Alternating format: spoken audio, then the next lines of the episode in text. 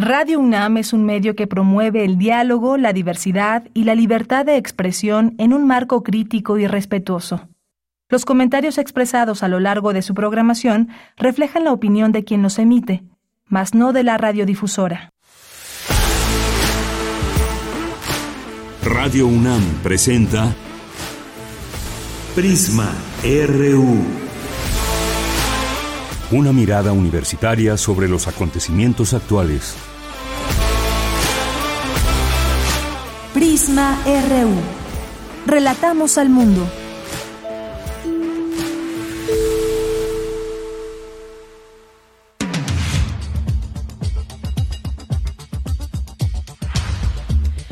Les va? Muy buenas tardes y gracias, por supuesto, por estar ya aquí en el, en el 96.1 de FM de Radio UNAM. Esto es Prisma RU y nos da mucho gusto poderles recibir en este espacio de aquí a las 3 de la tarde. Tendremos mucha información.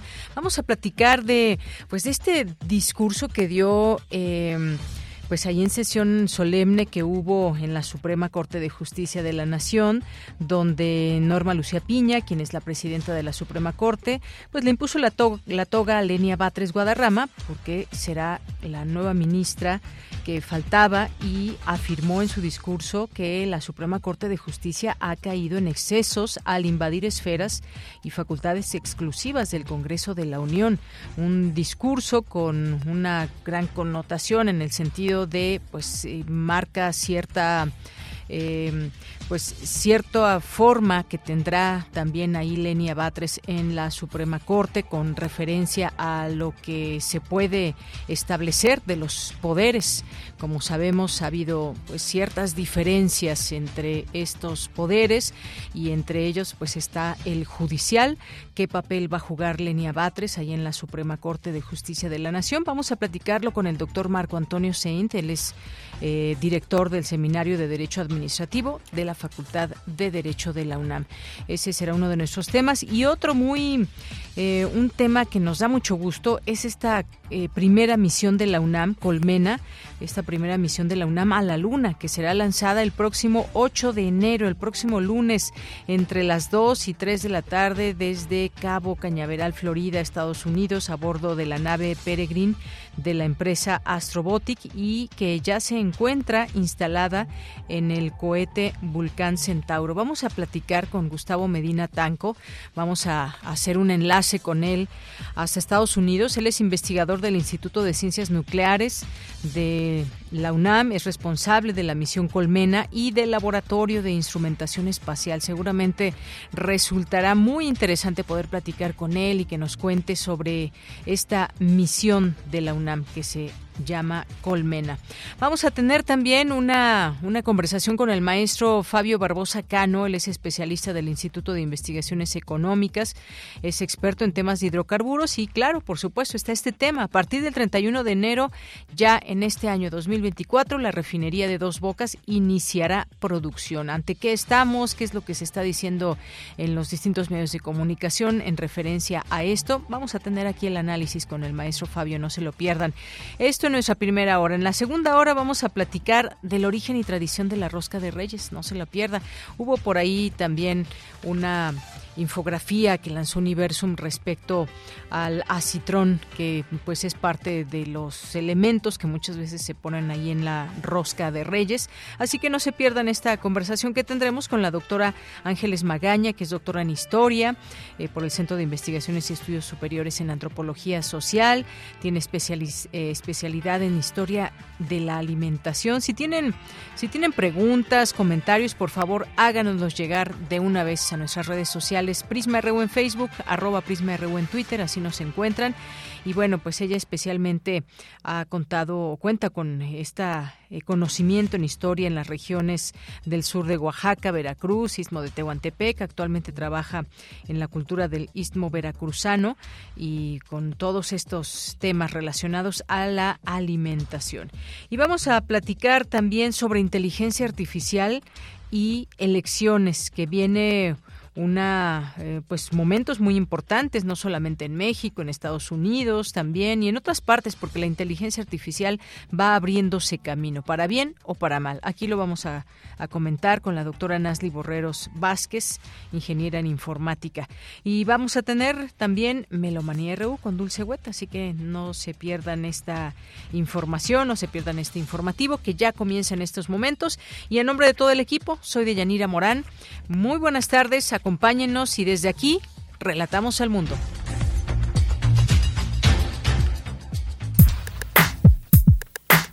Relatamos al mundo. Relatamos al mundo.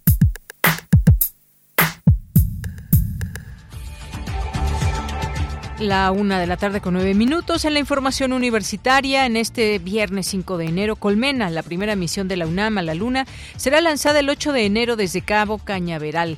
Es la primera de varias incursiones con las que se busca que México desarrolle tecnología microrobótica de uso en la Luna y uso en enjambre.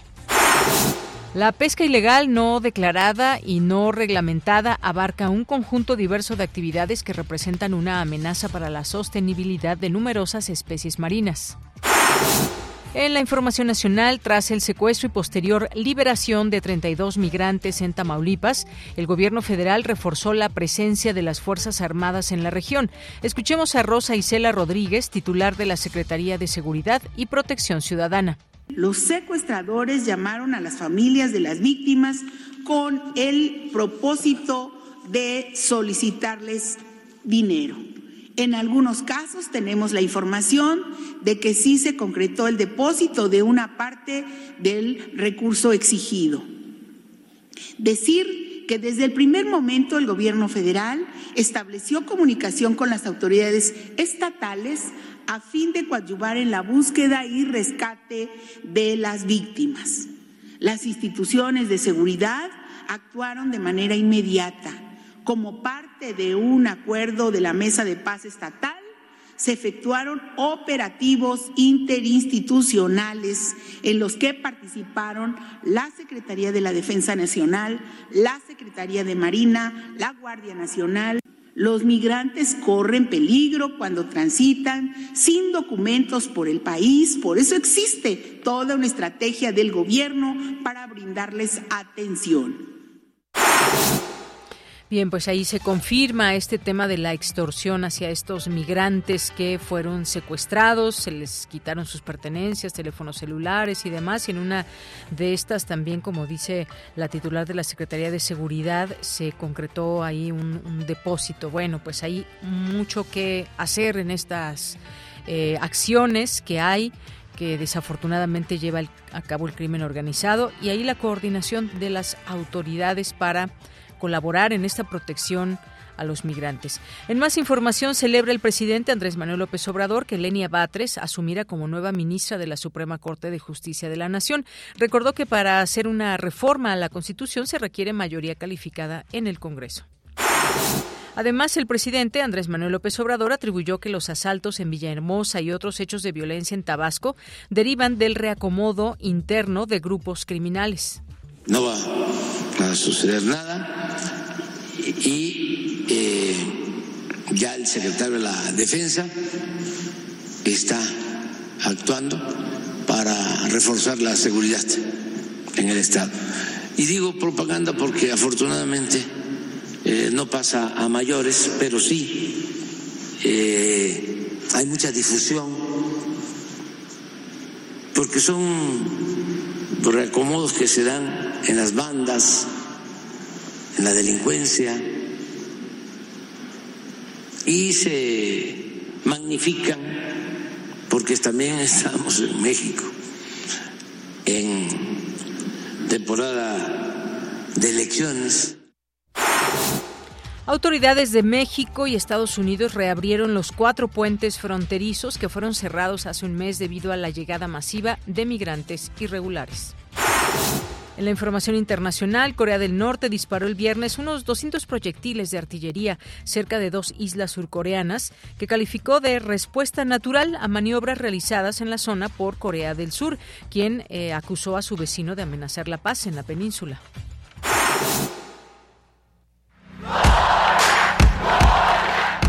Campus RU.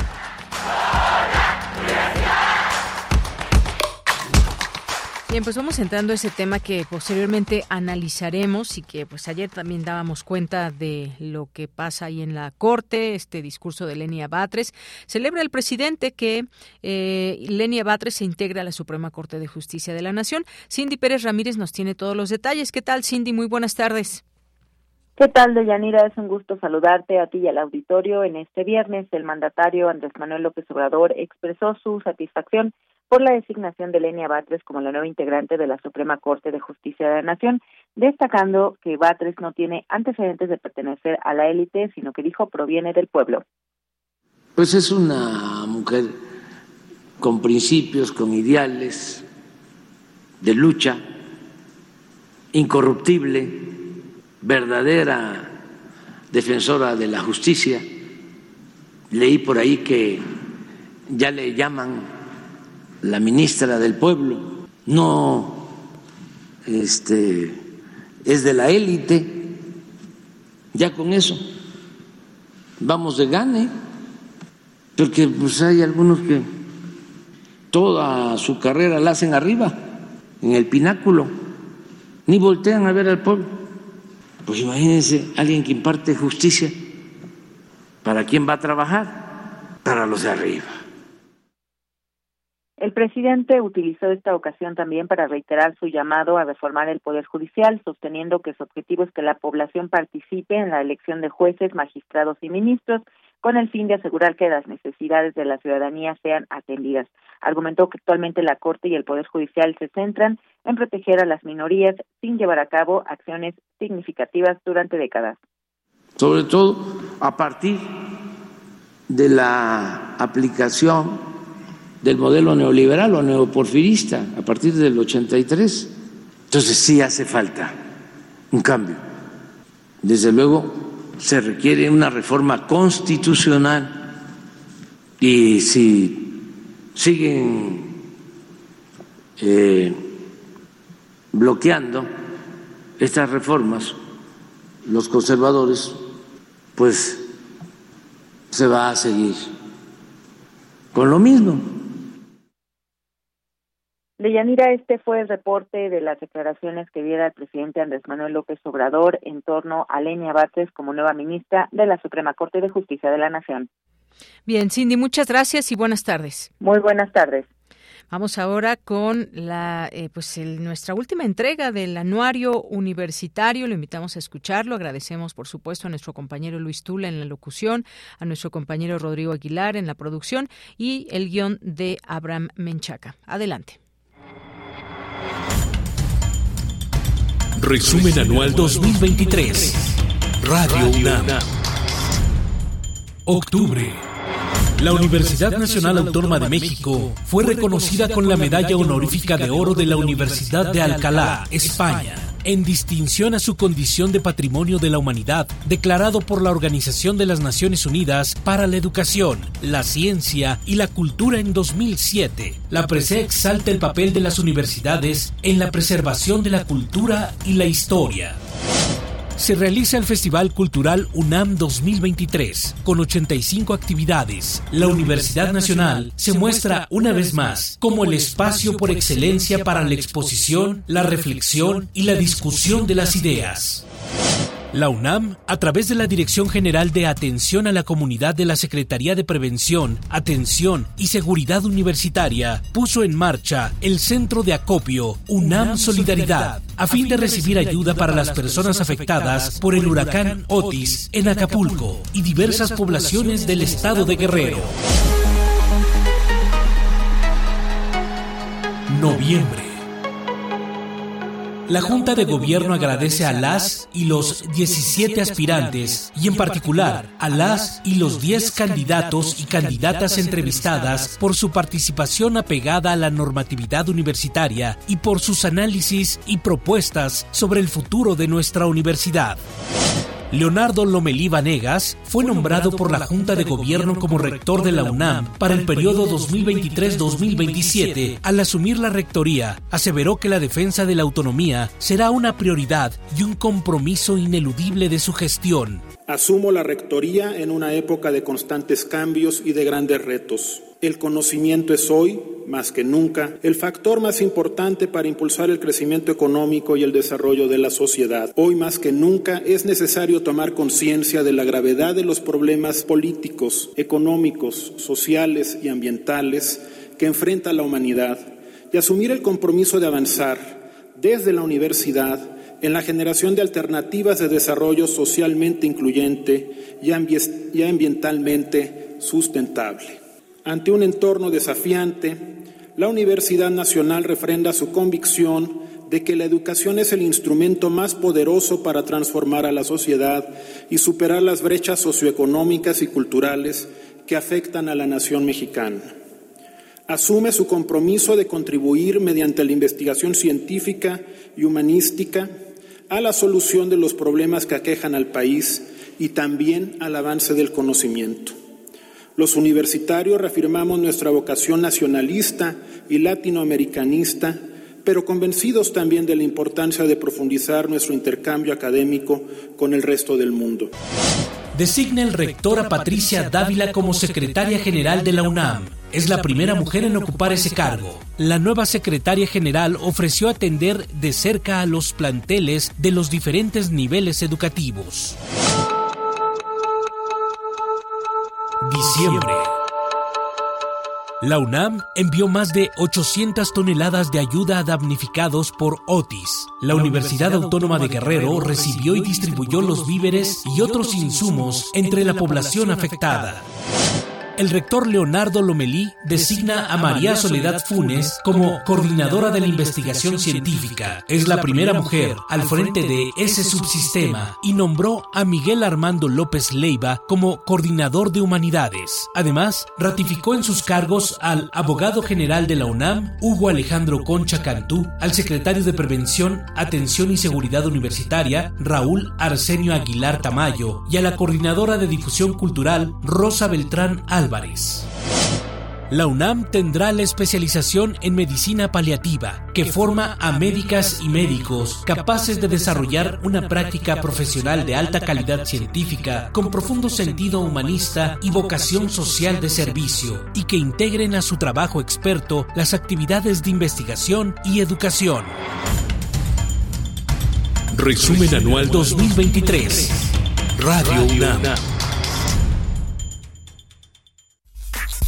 Prisma RU. Relatamos al mundo.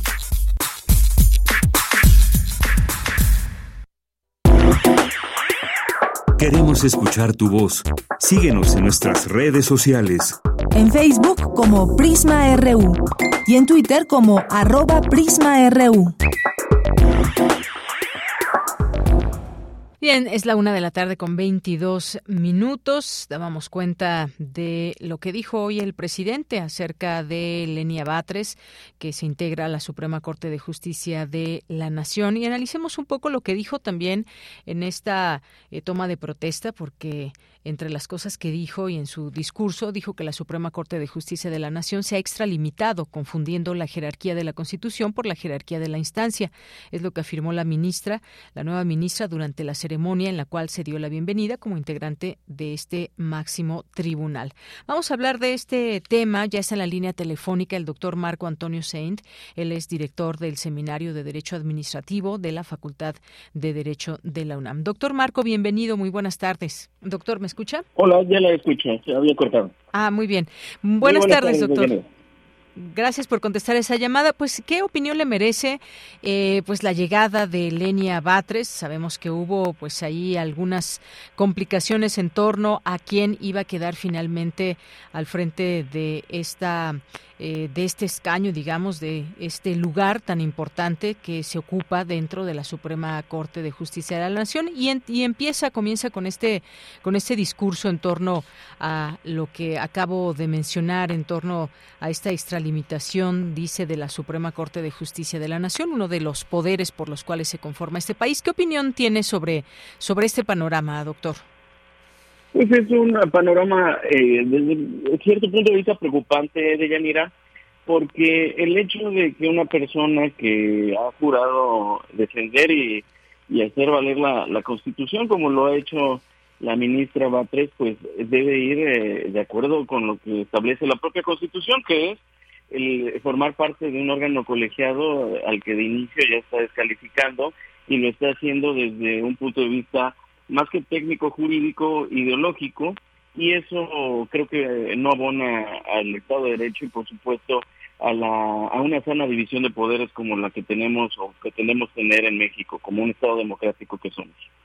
Eh, parecería que hay em, en ese sentido una visión quizás distinta a otros integrantes. Hablaba de excesos también. Dice, por esos excesos, dijo, sostengo que no tenemos una Suprema Corte subordinada a la Constitución, eh, sino una Constitución subordinada a la Corte. Y bueno, pues esto es parte de lo que, lo que ha mencionado. Hoy el presidente em, pues eh, celebra que se encuentre dentro de la Suprema Corte. Dijo, por ahí ya le llaman eh, que pues la ministra del Pueblo, en fin, una parte también muy importante de mencionar porque qué va, eh, cómo va a ser esta corte de aquí en adelante. Como sabemos, hay muchos casos, hay eh, pues muchas situaciones que tienen que ver con la justicia. Y decíamos antes de que supiéramos que queda, quién iba a quedar, eh, que pues tendría que ser un perfil que esté completamente entregado a ver por la justicia, más allá de cualquier otra cosa o alguna situación partidista y demás. ¿Qué es lo que se esperaría en la corte con la llegada de Lenia Batres, doctor?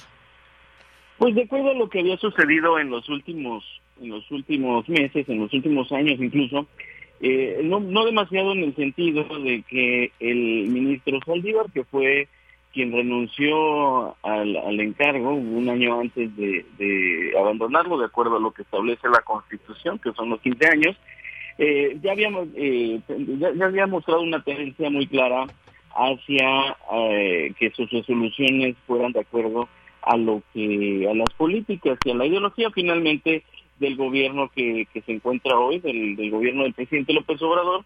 Entonces, eh, seguramente encontraremos eh, una tendencia muy parecida, aunque podemos, eh, yo creo, prever que se radicalice, pero el número de votos sigue siendo los mismos. Hemos visto ya con base en evidencia y con base en diferentes votaciones que normalmente son tres los votos que van en ese sentido y los otros eh, van en otro sentido, eh, que, podríamos decir van en el sentido de una interpretación y una defensa de la Constitución.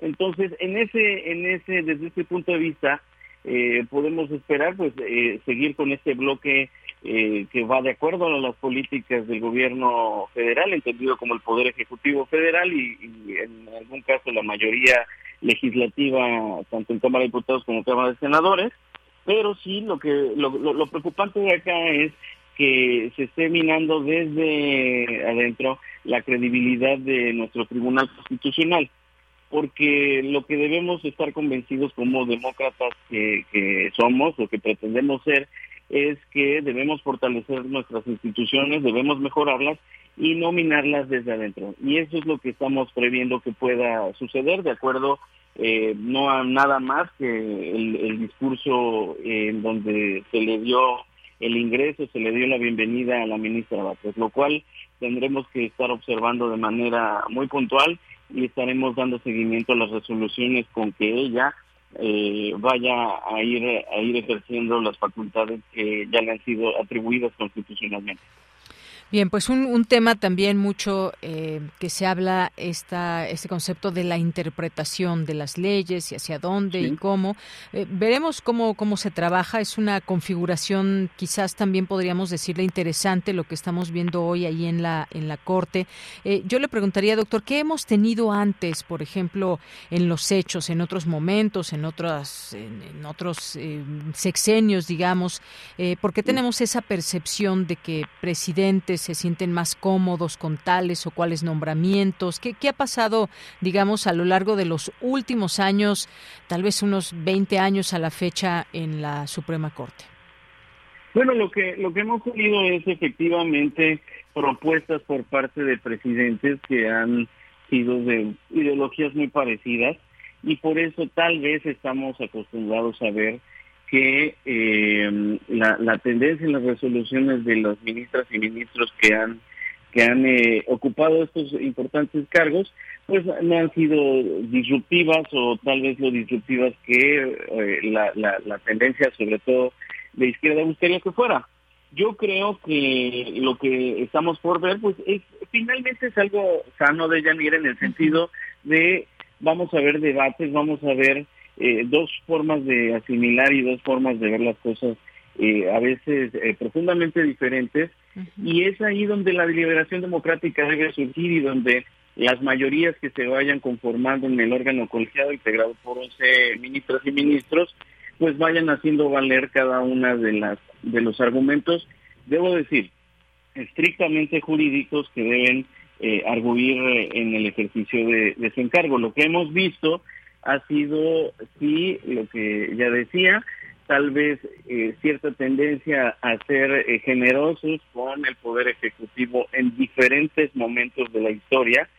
Y eh, prueba de ello fue la reforma de 1994 que ha sido la reforma más importante y que en diciembre del año que empieza va a cumplir 30 años porque ya venía eh, una integración no solamente de la Suprema Corte de Justicia de la Nación, sino del Poder Judicial en su conjunto, con diversas críticas y con una impartición de justicia que a veces dejaba mucho que desear. Entonces, en los últimos años sí hemos visto que, se han sido eh, en algunos momentos muy generosos en el Poder Ejecutivo y es lo que estamos viendo hoy que podría empezar a suceder. Pero hoy con la diferencia de Yanira, de que podemos ver que abiertamente una ministra o dos ministras o tres ministras de la Corte han demostrado su adscripción a, una, a un proyecto político. Tenemos uno que acaba de renunciar y que inmediatamente se fue a la campaña de una candidata y creo, creo que eso no es sano para, para nuestro máximo tribunal y no es sano para la República, no es sano para nuestro Estado de Derecho y por supuesto no es sano para la democracia mexicana. Muy bien, bueno, pues ahí está. Muy importante conocer de cerca pues un análisis de lo que viene para la para la Suprema Corte, cómo se van a dirimir los distintos casos y aspectos que hay ahí dentro. Y, se hablaba también en su momento eh, dos cosas, doctor. Por una parte, pues está esta eh, pues de alguna manera confrontación o cómo llamarle que hemos visto con Norma Piña, el poder judicial y el poder ejecutivo, como que no hay una muy buena relación, que si al inicio la, la presidenta, la ministra presidenta no se paró en un evento del presidente y de ahí han devenido un montón de cosas, parecería ciertos eh, raspones que hay. ¿Cómo, cómo, eh, ¿Cómo ve usted también esta parte? ¿Tiene, ¿Tenemos que dejarnos de todo eso? Eh, ¿Cómo es esta relación entre el Ejecutivo y el, y el Judicial? Eh, pues mire, yo creo que debemos tomarlo desde, desde dos perspectivas. Una, que definitivamente en una actitud republicana no tendría que haber este tipo de desplantes por parte ni de la ministra presidenta de la Suprema Corte de Justicia de la Nación ni de nuestro presidente de la República. Vimos esta vez que no se paró, vimos que a otros actos a los que se acostumbraba invitar a, a la cabeza del Poder Judicial no se le invitó. Creo que eso no es una actitud del todo madura y no es una actitud definitivamente republicana. Y la otra perspectiva que yo invitaría a analizar también es la de, bueno, tenemos que empezar a pensar toda vez que no estábamos acostumbrados a este tipo de, confrontaciones, como le ha, llamado usted de Yanira, eh, a empezar a pensar en que esa forma de, chocar de dos poderes se da con base en lo que establece la, Constitución, en el sentido de eh, son contrapeso uno del otro y no siempre van a estar de acuerdo y debe haber debate y debe haber eh, eh, una confrontación, vamos a llamar sana, pero no llegar a los límites que se han llegado y que se realiza una, una crítica por parte de uno de ellos, eh, pues muy, muy severa y con una actitud muy poco republicana que no abona a que nuestro país sea un país mejor y tenga mejores leyes y tenga una mejor institución de justicia y por supuesto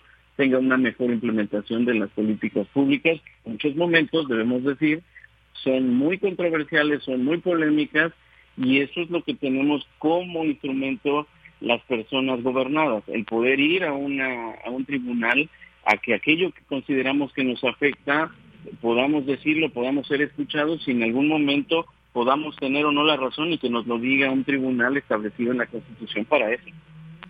Muy bien. Eh, doctor, también por último le preguntaría, pues está en marcha una propuesta, veremos qué pasa con todo esto, eh, una reforma judicial que implica pues muchas cosas, entre ellas pues una renovación estructural, eh, se habla de que es para generar una justicia más ágil y eficiente, alienándose a los cambios sociales y culturales generados en los últimos años. ¿Qué, ¿Qué, se espera de esta reforma al poder judicial? Es positiva o hacia dónde nos lleva esto? Mire, pues yo creo que la, la, reforma a cualquier institución pública tiene, tiene que ser escuchada, tiene que ser debatida y tiene que haber una deliberación democrática para tomar decisiones. Eso es totalmente entendible, es totalmente sano. Lo que no lo es es que se haga desde la crítica negativa, desde la confrontación, desde el descrédito. Y eh, lo que podemos esperar, pues, seguramente, y como ya nos lo han adelantado, es que se proponga que haya una elección eh, por vía directa, por vía del voto popular, de al menos ministras y ministros, lo cual eh, de, inicio ya debemos eh, desacreditarlo, toda vez que esa no es la función de, de una ministra o un ministro, no tiene que estar eh, gustando o no a un electorado, sino lo que tiene que limitarse a hacer es a realizar la argumentación suficiente a realizar una buena interpretación en el caso de nuestro Tribunal Constitucional de nuestra norma suprema y eh, solamente dedicarse a eso porque en ese en ese trabajo va a afectar intereses invariablemente de una parte o de otra parte. Y eso seguramente eh, en, en caso de que estén buscando el voto popular eh, pues no, no lo haría con total libertad e independencia la persona que en ese momento ocupe el, cargo. Entonces, el, el pretender que además de todo haya otro órgano que, que por esencia es lo que conocemos en la doctrina como contramayoritario, que es la, la, en este caso la Suprema Corte de Justicia de la Nación, que esté sujeto a los designios de los partidos políticos, eso, eso no es sano. Los ejemplos que se tienen o el ejemplo que se tiene es el de Bolivia y la, la reforma que se realizó para que se, accediera así a esos cargos ha sido ampliamente criticada, ha sido eh, profundamente analizada y ha resultado claramente deficiente. Bien, pues doctor, veremos qué pasa. Por lo pronto, la oposición ha advertido que no pasará esta reforma al Poder Judicial en el periodo que arrancará en febrero. Eh, eso es lo que dicen, dicen que es regresiva, que es lesiva para el Poder Judicial y eh, pues manda al país a lo que ya parecían tiempos superados. Eso lo dicen de parte del PRI. Veremos qué sucede, es una discusión interesante, ver qué cambios se requieren para avanzar en temas temas de justicia en este país. Estamos en un momento, pues me parece muy interesante, donde se están moviendo muchas cosas y habrá que estar muy pendientes, atentos y comprender qué significan estos o qué significarían estos cambios y estas reformas. Eh, doctor, por lo pronto, muchas gracias y ojalá que podamos seguir platicando de este tema. Yo le agradezco mucho de Yanira, le deseo un excelente año y también se lo deseo a todo, a todo su auditorio. Igualmente para usted, feliz año, doctor. Hasta luego. Igualmente, hasta luego.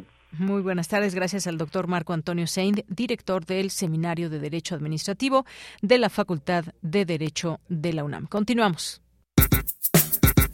Prisma RU. Relatamos al mundo.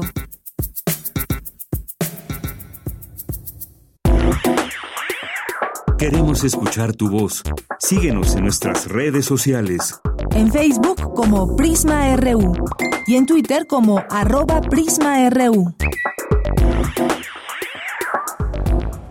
Bien, estamos de regreso y vamos a platicar de Colmena, esta primera misión de la UNAM a la Luna que será lanzada el próximo 8 de enero. Estamos muy emocionados por ello, pero más emocionados porque ya nos tomó la llamada desde Estados Unidos el doctor Gustavo Medina Tanco, él es investigador del Instituto de Ciencias Nucleares de, Nucleares de la UNAM eh, y pues responsable de la misión Colmena y del Laboratorio de Instrumentación Espacial.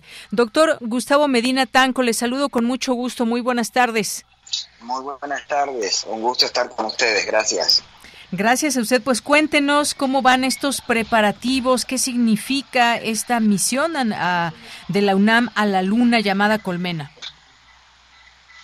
Bueno, mira, acá estamos en, la recta final después de, estar trabajando en esta misión desde 2016 eh, para efectivamente poner sí la UNAM y México en la luna, pero sobre todo ponerla con un objetivo de, largo plazo. Esta es la primera de tres misiones que pensamos hacer para desarrollar realmente algo que es innovador a nivel internacional y que es el uso de eh, microrobótica trabajando en enjambre, es decir, en forma cooperativa, para diversos tipos de aplicaciones, ya sean científicas o inclusive comerciales, en la Luna y asteroides. Entonces, bueno, ya estamos ahí, estamos cerquita, con muchos nervios, eh, pero también con, mucha ilusión y también con la pues tranquilidad de saber que en este momento ya estando ahí Colmena para ser lanzada, Colmena en sí mismo ya es un suceso, porque ha formado grandes cantidades de recursos humanos, nos ha permitido aprender muchísimo y desarrollar muchísimo conocimiento en México que no se tenía de ese sector y poner un pie a nivel internacional con algo que se considera un hito de, tecnología, de innovación en el sector espacial. Claro, ya lo creo, un hito tecnológico en este sentido, ir a la luna, algo que pues siempre fascina, siempre pues implica un montón de cosas también en la parte de la tecnología, pero toda pues también toda esta actividad de, de organizar, de ver cómo, qué es lo que va, eh, cómo va a salir todo, que seguramente saldrá muy bien y es lo que deseamos. Vamos a estar desde ahorita ya estamos emocionados para saber qué es lo que sucede y algo muy importante para pues para la civilización humana hoy en día. Eh, recordemos que pues en los años 60 se logró esto, pero pues siempre importante seguir con toda esta colaboración que hay y bueno, ya está usted por allá en estos preparativos. ¿Qué significa para México y para la UNAM, doctor?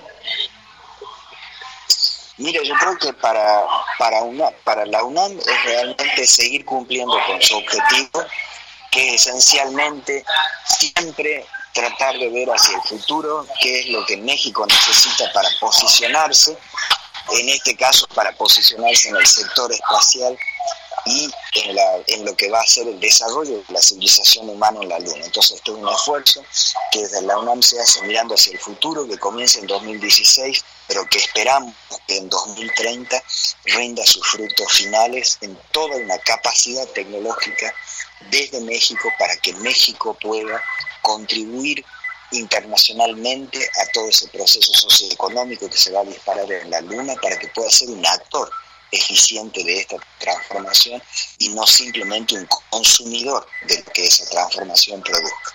Entonces, desde ese punto de vista es cristalizar lo que es realmente el objetivo de la UNAM, que es apoyar al país para mejorarlo, para mejorarlo con ciencia, con tecnología, con educación y para realmente generar un bienestar sustentable para todos esos jóvenes que son las próximas generaciones que van a llevar México adelante. Y estamos hablando, por supuesto, de una tecnología de punta en el mundo. Eh, esto, pues, es la primera misión mexicana, la primera que se hace desde Iberoamérica. ¿Quiénes han participado en Colmena? Usted está al frente, pero ¿quiénes más están, han participado en Colmena, doctor? Mira, esta es una misión emblemática en la forma en que ha sido hecha, porque es una misión, como dice, muy sofisticada, es una de las de las cosas más complejas que puede hacer la, civilización humana el ir a la Luna, pero esta es una, misión realizada por jóvenes, más de 250 jóvenes universitarios y también de prepa eh, eh, de la UNAM, pero no solo de la UNAM, sino también del Politécnico y de otras muchas universidades del país, de diversos estados, Puebla, Guerrero, Chiapas, etcétera, han participado en esto. Y eso fíjate que le da a la misión, más allá de su valor tecnológico, que es mucho y grande, le da también un valor simbólico muy importante, porque le permite a todos los jóvenes del país ver que una misión de ese grado de sofisticación puede ser hecha por jóvenes como ellos. Y que por lo tanto ese futuro tecnológico, que es el siglo XXI, es de ellos si realmente toman sus destinos en, en sus manos y creen en sus propias capacidades y potencialidades. Bien. Ahora bien, ¿por qué, ¿por qué se llama Colmena y cuál va a ser este objetivo de, llegar a la Luna, doctor? Bueno, mira, eh, se llama Colmena a raíz de su filosofía. ¿sí? Em, todas esas actividades que se van a hacer en la Luna, en asteroide, van a ser mayoritariamente realizadas por robots. Y en general, cuando uno piensa en robots, cuando la gente piensa en robots, piensa en robots pues a la Terminator, ¿no? Cosas sofisticadas, humanoides, realizando tareas muy complejas. Y eso es una, una avenida, una forma de trabajar con robots. Pero lo que nosotros hacemos ver a la naturaleza también, la naturaleza no solo usa eh, individuos sumamente complejos para modificar realmente el, el medio ambiente, también usa pequeños seres relativamente simples pero cuya fortaleza está en trabajar en equipo, en grandes números. Un ejemplo básico de eso son las abejas o las hormigas, si quieres, en las cuales cada individuo es simple, es relativamente frágil, pero si lo juntas, pues pueden hacer cosas grandiosas en esa fuerza de cooperar. Esa es la idea de nuestro proyecto de largo plazo, con esta micro robótica que trabaja en equipo, que trabaja realmente como enjambre, para hacer grandes cosas. Entonces, por eso se llama colmena. Estos robotcitos en particular, lo que van a hacer es ir a identificar, analizar, etcétera, los problemas que se te presentan cuando eres tan pequeño en el espacio. Cuando uno construye un rover grande o una instrumentación grande, hay una serie de metodologías tradicionales para protegerse de las inclemencias de todo lo que es el ambiente espacial. Pero cuando se es tan chiquitito como estos robots, y estos robots tienen una masa de 56 gramos cada uno, o sea, son muy, muy chiquititos, eh, pues no se pueden aplicar esas técnicas, hay que desarrollar nuevas técnicas e inclusive se presentan nuevos problemas, problemas completamente diferentes, que la forma de identificarlos puede realmente haciendo las cosas, construyéndolas, yendo al espacio. Entonces, una parte de la misión de los robotcitos es eso, es analizar y validar las técnicas que hemos usado e identificar problemas que realmente no nos imaginamos que puedan surgir. Y la otra es científica puramente, que es estudiar esa capa límite está muy cerquita de la Luna y que es, si quieres, un microambiente, que para la aplicación específica nuestra de robots tan chiquititos que van a vivir cerca del suelo, eso es completamente determinante, porque esta es una capa que tiene unos 20 a 30 centímetros de espesor por arriba de la luna que contiene polvo lunar, regolito que está flotando allí mezclado con el viento solar. ¿sí? Entonces un ambiente muy especial, nadie lo ha estudiado, nosotros vamos a estudiar también desde el punto de vista sobre todo que nos interesa para seguir construyendo las misiones venideras y desarrollar el tipo de tecnología que queremos desarrollar. Muy bien, doctor. Pues eh, muchas gracias por hacernos un huequito en su agenda, porque pues ya está usted con toda esta eh, todo este tema encima. Ya es el próximo 8 de enero, faltan tres días. Eh, le mandamos pues una felicitación y pues que pase lo mejor, por supuesto. Ya cuando regrese le invitaremos a platicar con más tranquilidad por acá, si usted nos lo permite, para que sigamos platicando de qué, de cómo le fue a Colmena allá en la Luna, en esta misión llamada así Colmena. Muchas gracias, doctor. Muchas gracias a ustedes. Un placer estar siempre en Radio UNAM. Hasta luego. Hasta luego. Muy buenas tardes y muchas gracias al doctor Gustavo Medina Tanco, investigador del Instituto de Ciencias Nucleares de esta Casa de Estudios, responsable de la misión Colmena y del Laboratorio de Instrumentación Espacial, que ya tendremos información para darle a conocer a ustedes en este espacio. Se lanzará del el 8 de enero entre las 2 y 3 de la mañana, allá desde desde Cabo Cañaveral, Florida, Estados Unidos, y nos mantenemos atentos desde aquí. Continuamos. Prisma RU. Relatamos al mundo. La refinería Dos Bocas iniciará producción el próximo 31 de enero, es lo que anunció Pemex, su director general Octavio Romero Oropesa, que estima que Dos Bocas produzca en 2025 y 2026 alrededor de 320 mil barriles diarios. Hablemos de este tema, ya está en la línea telefónica. Agradecemos mucho, nos toma esta llamada al maestro Fabio Barbosa Cano. Él es especialista del Instituto de Investigaciones Económicas y es experto en temas de hidrocarburos. ¿Qué tal, maestro? Fabio Barbosa, bienvenido, feliz año, buenas tardes.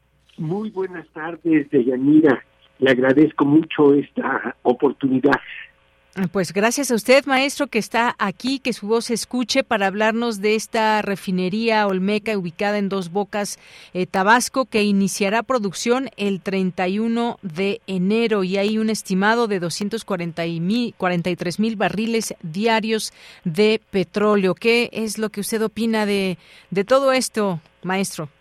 Es una excelente noticia de Yanira. Eh, desde luego, como usted ha dado las cifras, no significa que va a alcanzar el 100% para el que fue diseñado, que también me parece que lo acaba usted de mencionar, es de 340 mil barriles diarios, pero tiene un incremento muy importante. Y cabe destacar que esta, esta medida beneficia a todos los habitantes del país. Si continuáramos importando los volúmenes que tradicionalmente eh, hemos estado incrementando desde hace 40 años de Yanira, hace 40 años que no se construía una refinería, entonces eh, la, las estimaciones formuladas aseguran que la llamada gasolina verde, la gasolina regular, tendría un costo para los habitantes de nuestro país de entre 28 y 35 pesos el litro. Hoy estamos pagando entre 22 y 24 pesos el litro. Eh, estamos sufriendo, todo el mundo lo sabe, todo el mundo lo sufre, eh, un, un proceso inflacionario, pero ha sido atenuado en parte por estas medidas que ha tomado el gobierno del presidente López Obrador, con grandes esfuerzos este, y que comprenden no solamente la refinería de dos bocas que, estamos este, celebrando su este nuevo paso adelante que da, sino también la rehabilitación de nuestro viejo aparato de refinación que estuvo prácticamente abandonado durante tantos años, casi medio siglo, y con la adquisición de una nueva refinería en Houston, Texas. Este, este es el significado de esta medida de Yanira. Y yo le agradezco muchísimo que usted me haya permitido ser quien en, eh, anuncie en Radio Universidad y para su auditorio al cual yo aprecio muchísimo, este, porque lo considero un auditorio muy calificado, muy enterado, muy, muy bien informado. Este, le agradezco que me dé esta oportunidad porque usted, Deyanira, me da siempre la oportunidad de matizar. Y, el matiz que yo quisiera establecer es que eh, siendo tan importante la medida, no deberíamos de caer en, en, en una celebración este, exagerada.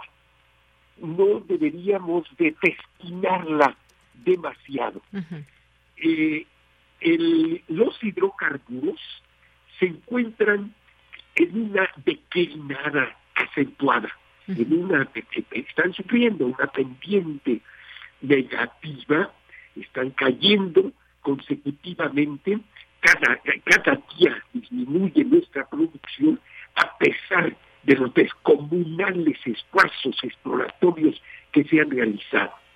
Esto que estoy diciendo significa, Deyanira, que hoy eh, es tiempo de la transición.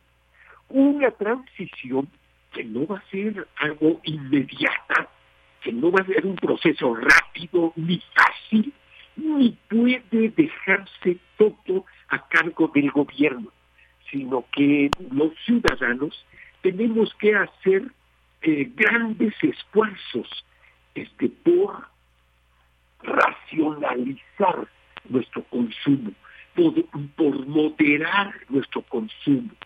Tienen que tomarse en este nuevo sexenio en el que algunos quisiéramos que las transformaciones que se han iniciado se profundizaran, en, este, en este nuevo sexenio tienen que tomarse una serie de decisiones este, muy importantes de todos los órdenes.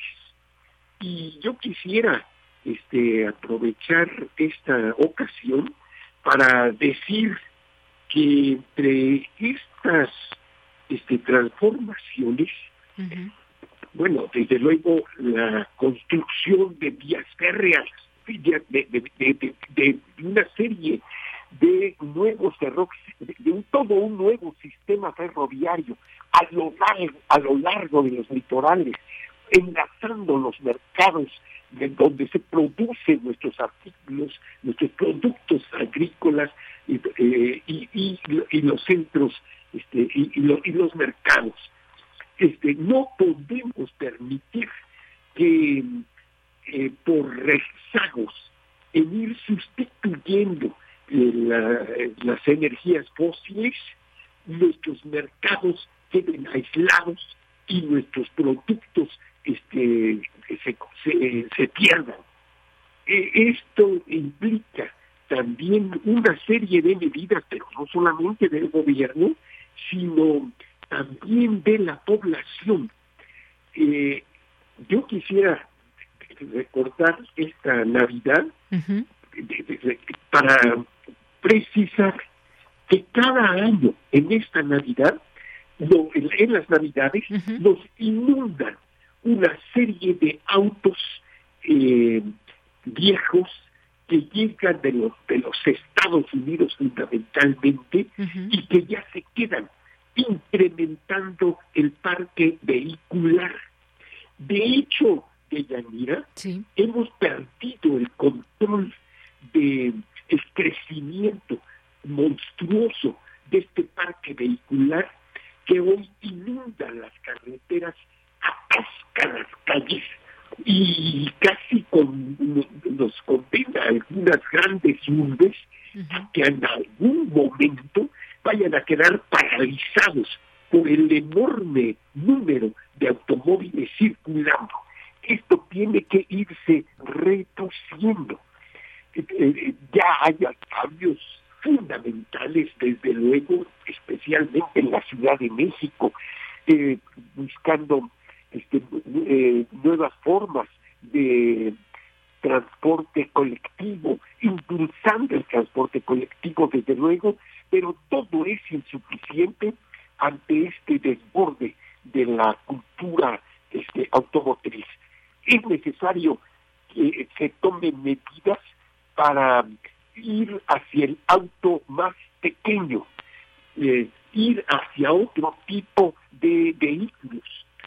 Eh, yo quisiera recordar una noticia bastante negativa, pero que es preciso que se aborde en programas como el suyo de Yanira. Cada día en nuestra Ciudad de México y sus cerca de 40 municipios conurbados, ocurre un verdadero baño de sangre de los ciclistas que son atropellados. Es necesario eh, inculcar, difundir, propagandizar eh, una nueva cultura del automóvil, reducir la velocidad, respetar al ciclista, respetar al motociclista, que va en una motocicleta, eh, mejorar las vialidades para ellos, este, ir construyendo, pero, pero en serio, una nueva cultura de la movilidad. De tal manera, este, Deyanira, que estas son algunas de las reflexiones que quisiera hacer aprovechando esta excelente noticia que desde luego la, merece una felicitación especialmente de la ingeniera Nale, que ahora está ocupada en otras tareas en donde desde luego le deseamos mucho éxito este, con la nueva refinería, con el impulso que se ha dado a nuestra disminución de las importaciones de gasolinas, etcétera, pero también recordar que es tiempo de cambios de Yanira. Muy bien, pues maestro, muchas gracias por esta, por esta opinión, por este breve análisis en torno a lo que significa la refinería Dos Bocas, las cantidades que se han dado a conocer y que bueno, pues ahí también algunas interpretaciones, algunos eh, vemos algunos encabezados, si arranca tarde, por debajo de las expectativas, pero bueno, lo, lo, lo, el hecho es que ahí está ya finalmente esta refinería Olmeca en Dos Bocas y que pues tiene esta finalidad y que ya estaremos, por supuesto, aquí seguiremos analizando y dando cuenta de cómo es este arranque y cómo le va con esta producción también que tiene que se tiene en mente llegar al un millón quinientos eh, doce mil y que pues bueno se anuncia por parte del el director general de Pemex una eh, barriles diarios entre 320 mil ya sea entre 2025 y 2026. Pero veremos también cómo arranca todo esto en 2024. Por lo pronto, maestro Fabio, muchas gracias como siempre y un abrazo. Gracias, Mira, un abrazo también para usted. Hasta luego, muy buenas tardes. Buenas tardes, Mira. Bien, pues fue el maestro Fabio Barbosa Cano, especialista del Instituto de Investigaciones Económicas, experto en temas de hidrocarburos. Vamos a hacer un corte, son las 2 de la tarde, regresamos a la segunda hora de Prisma RU. Porque tu opinión es importante, escríbenos al correo electrónico prisma.radiounam@gmail.com.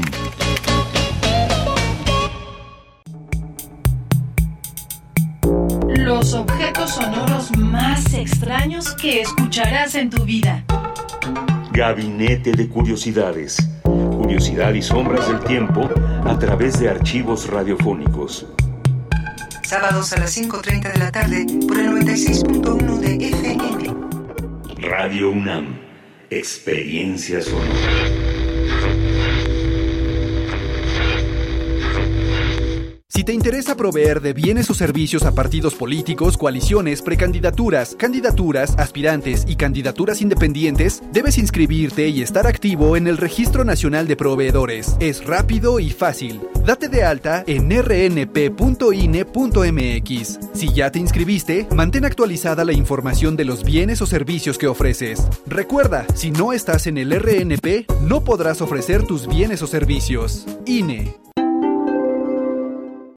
El Tribunal Electoral defiende tu lugar en la democracia. Gracias a sus decisiones, hoy nuestro Congreso es el más plural de la historia, al garantizar la representación de integrantes de las comunidades indígenas, LGBTTIQ+, y afromexicana. También a que las y los mexicanos migrantes residentes en el extranjero y las personas con discapacidad tengan representación política en la Cámara de Diputados. Un tribunal de derechos a favor de los grupos históricamente discriminados. Tribunal Electoral, protege tu voto, defiende tu elección.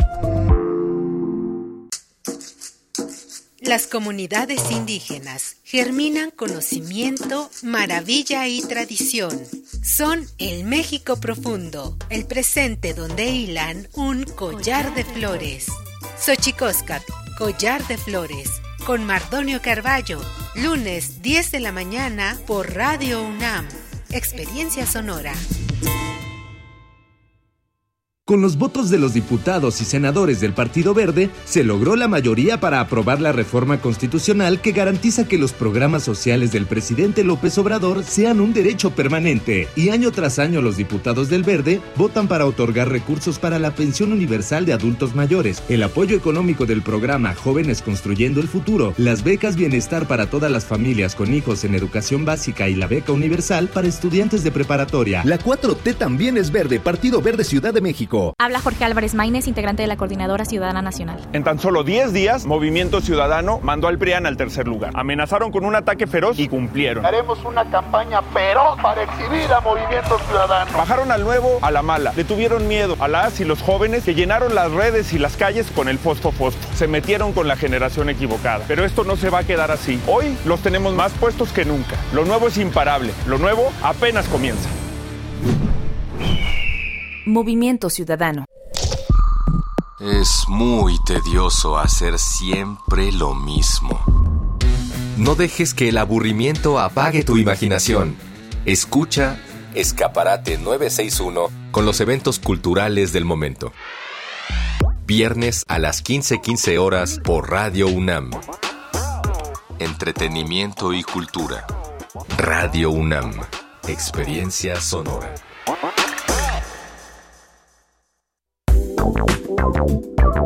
Queremos escuchar tu voz. Síguenos en nuestras redes sociales. En Facebook como Prisma RU y en Twitter como arroba PrismaRU.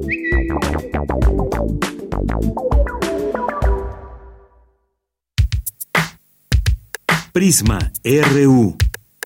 Relatamos al mundo.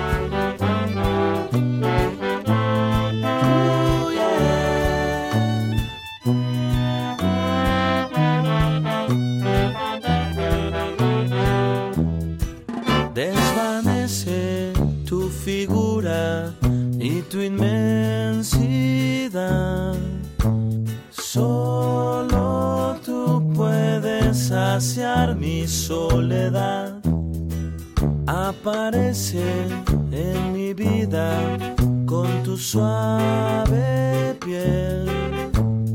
Yo también te doy amor, felicidad.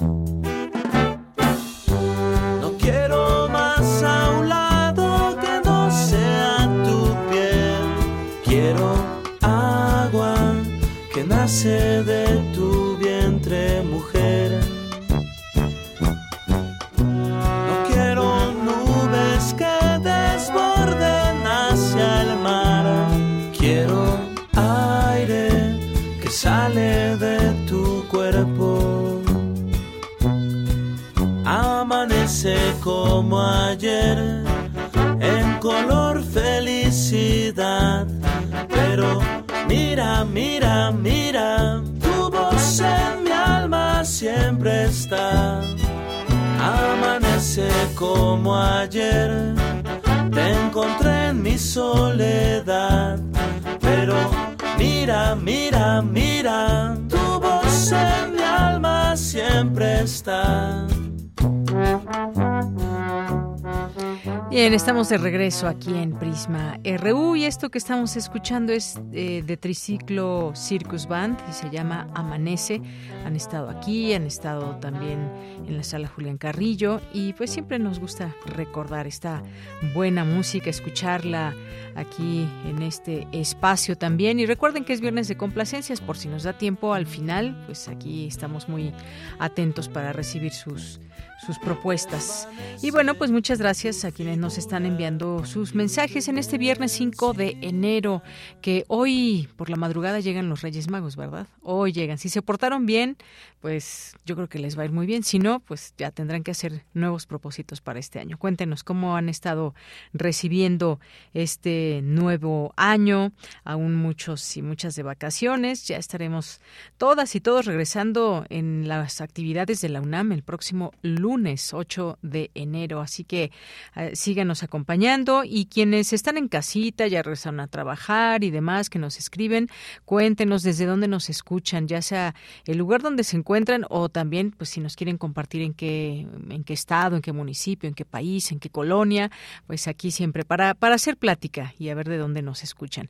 Pues muchas gracias a quienes ya lo están haciendo, como Andrea Esmar, a quien le mandamos muchos saludos, a Javier Flores, dice hay que, hay que ver cómo se desarrolla la ministra Batres, que sea quien ponga orden en la Suprema Corte de Justicia y claridad. Pues sí, ya veremos, Javier Flores, qué sucede, porque hay muchos retos y se abren muchas expectativas desde un, un, eh, pues una Suprema Corte como es la de México y todos los temas que se tienen que analizar con toda vehemencia, prontitud y muchas características que quisiéramos que, que, hubiera una justicia pronta, expedita, pero hay mucho que hacer y por eso se proponen o se hacen reformas que tengan que estar pues todos y todas de acuerdo también, eso es importante, qué cambios sí se pueden hacer, qué cambios no se pueden hacer. Veremos, Jorge Javier Flores, muchas gracias por lo pronto. Gabani, también muchos saludos. Jorge Morán Guzmán nos dice, falta saber en qué tiempo se alcanzará la producción proyectada para dos bocas y en qué porcentaje seremos autosuficientes en hidrocarburos. Eso es un punto muy importante, por supuesto, Jorge. Gracias. César Soto dice la designación de la ministra Batres de la Suprema Corte de Justicia está apartada y no posee la experiencia jurisdiccional y deberá evaluar su perfil laboral eh, y académico para una función de trascendencia social. Gracias. Eh, ¿Quién más? Lorenzo Sánchez nos dice, ojalá y de verdad Lenia Batres llegue a dar eh, justicia al país que tanto lo necesita. Asimismo, la refinería eh, de ayuda a la población. Un abrazo. Pues sí, ojalá son, son propuestas que se han hecho.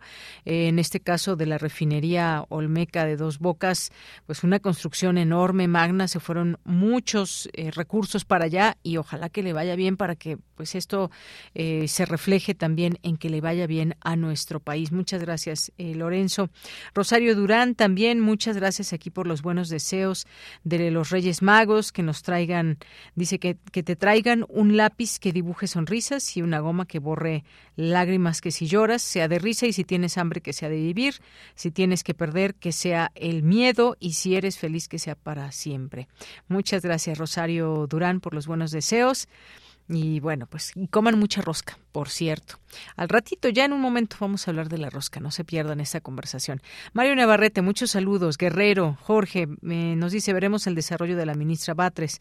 Eh, Mario Navarrete aquí que nos manda, nos manda aquí un video de las calles de la Ciudad de México. Ahí está pasando, está, está en el centro en el centro, si no mal eh, vemos por aquí. Muchas gracias, Mario, por compartirnos todo esto está ahí eh, en las calles muy cerca del Zócalo capitalino, por lo que puedo por lo que puedo ver. Muchas gracias por compartirnos. Se ve el cielo azul hoy. Si ya se dieron cuenta, el cielo se ve bonito el día de hoy. Javier Flores, buenas tardes. Un gran saludo a todo el equipo de este gran programa de radio y a todos los radionautas. Gracias. Gracias a Sunset. Nos dice viviendo las tradiciones en compañía de un gran programa con excelente contenido. Gracias, gracias por, por los comentarios. Paloma Guzmán también, muchas gracias. Lourdes FG dice que corta visión del doctor en Derecho que acabas de entrevistar. Ahora resulta que no somos capaces de elegir a, los magistrados. Gracias, Lourdes. Ahí tu comentario. Importante también siempre leerles a todas y a todos. Formant, también muchas gracias y muchos saludos.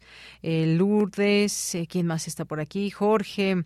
Eh, propongo escuchar los Reyes Magos en Galilea o un tema relacionado. Bueno, aquí tomamos nota, los Reyes Magos en Galilea, aquí para que podamos escuchar esta canción. Gracias, Jorge. Un excelente festejo de Rosca de Reyes para todo el equipo. Muchas gracias, Jorge eh, Guerrero. Nos manda saludos. David Castillo eh, Pérez ya nos manda aquí una foto, un GIF más bien de la partida de Rosca. Qué rica se ve esta rosca que nos manda. Dice, felices santos Reyes Magos. Ojalá y les traigan lo que pidieron, aunque en casa somos como, dice, como el director de Radio UNAM Republicanos. Gracias. Feliz fin de semana. Gracias, David Castillo. Edgar Bennett eh, también. Muchos saludos. Ricky Moreno, David Castillo, Rosario, eh, Sharon Orr, Guerrero, muchas gracias. Le seguimos leyendo con muchísimo gusto. Andrés Mar nos dice feliz y próspero año para todo el equipo y auditorio, que sea un nuevo año lleno de abundancia y que se cumplan sus propósitos. Eh, de Yanira, un abrazo sonoro, es un gusto siempre escucharte en los micrófonos. Gracias, Andrea, para mí también siempre es un gusto saber que estás por ahí presente con tu sintonía. Eh, Javier nos dice, jaja, regalo de Reyes, una canción de Brian Adams. Haz nado has anado una mujer de veras. Gracias, Javier Flores. Bueno, pues nos vamos ahora a la información en esta segunda hora. La lucha contra la pesca ilegal en México. Ah, ya, se ya estábamos escuchando por ahí un poco de música, pero la dejamos para después, porque por lo pronto nos vamos con Cindy Pérez Ramírez. La lucha contra la pesca ilegal en México demanda la participación de consumidores mejor informados. Adelante, Cindy. Deyanira, es un gusto saludarte. Muy buenas tardes. El experto del Instituto de Geografía de la UNAM, José Manuel Crespo Guerrero, advirtió que la pesca ilegal, no declarada y no reglamentada, engloba diversas actividades que amenazan la supervivencia de numerosas especies marinas. Según la Organización de las Naciones Unidas para la Alimentación y la Agricultura, FAO, la pesca ilegal, no declarada y no reglamentada, provoca la pérdida anual de entre 11 y 26 millones de toneladas de pescado, con un valor económico estimado entre 10 mil y 23 mil millones de dólares. Esta práctica afecta aproximadamente a uno de cada cinco peces capturados, convirtiendo a los consumidores en involuntarios cómplices de actividades perjudiciales y a menudo ilícitas. Pesca ilegal, la pesca no declarada y la pesca no reglamentada es un conjunto de actividades diversas, heterogéneas, que en realidad ponen en peligro la viabilidad de las especies, pero también la seguridad del consumidor. Una cuota significa que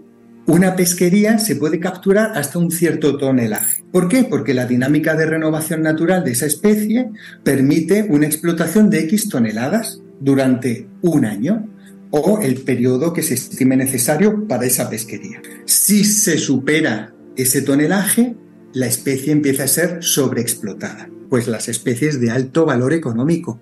Puede ser el abulón, puede ser la langosta, puede ser el pepino de mar, la pesca desempeña un papel crucial al proporcionar alimentos, empleo, recreación, comercio y bienestar económico en todo el mundo. En un contexto de crecimiento constante de la población y persistencia de hambre, el pescado se ha convertido en un componente vital para garantizar la seguridad alimentaria. Los esfuerzos internacionales para lograr la pesca sostenible enfrentan amenazas significativas debido a las prácticas de pesca ilegal, no declarada y no reglamentada, como ha señalado la ONU. José Manuel Crespo destacó la necesidad de contar con instituciones sólidas como Conapesca y otras entidades involucradas en la gestión pesquera, respaldada por recursos financieros y humanos adecuados. Subrayó que la presencia de solo unas pocas embarcaciones y trabajadores no es suficiente para llevar a cabo la vigilancia de manera efectiva. Sin instituciones fuertes es difícil determinar la magnitud de la pesca ilegal no declarada y no reglamentada por lo que es necesario contar con políticas integrales que aborden la conciencia y educación de la población, así como el fomento de la vigilancia cooperativa por parte de las organizaciones respaldadas por sanciones aplicables. Hasta aquí la información. Muy buenas tardes.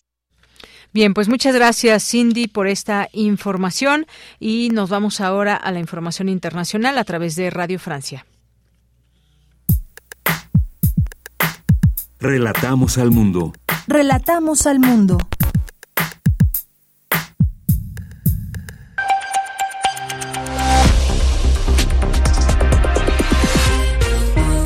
Bienvenidos al flash informativo de Radio Francia Internacional. Hoy es viernes 5 de enero. En los controles técnicos nos acompaña Carmen Petelo. Vamos ya con lo más importante de la jornada. Danae Rivadeneira. El canciller estadounidense Anthony Blinken llega este viernes por la noche a Estambul para sostener conversaciones con el presidente Recep Tayyip Erdogan, conversaciones centradas sobre la situación en Gaza, territorio que sigue bajo intensos bombardeos que han dejado ya casi dos millones de personas desplazadas por el ejército israelí. Así lo cuenta Asma, una gazatí que se encuentra al sur del enclave de Rafah. Aquí en Rafah ya no hay espacio. No hay más espacio ni en las calles, ni en las casas, ni en las mezquitas. La gente está casi toda en la frontera con Egipto. Hay una mayoría de gente aquí que quiere irse de Gaza. Hay demasiados problemas. La gente de entre 30 y 35 años no encuentra trabajo, no pueden tener una casa, formar una familia, tener hijos. Hay también muchos que no quieren irse. Dicen, Gaza es nuestro hogar. Nacimos aquí y vamos a morir aquí. Testimonio recogido por nuestro corresponsal permanente en Israel, Sami Bukelifa.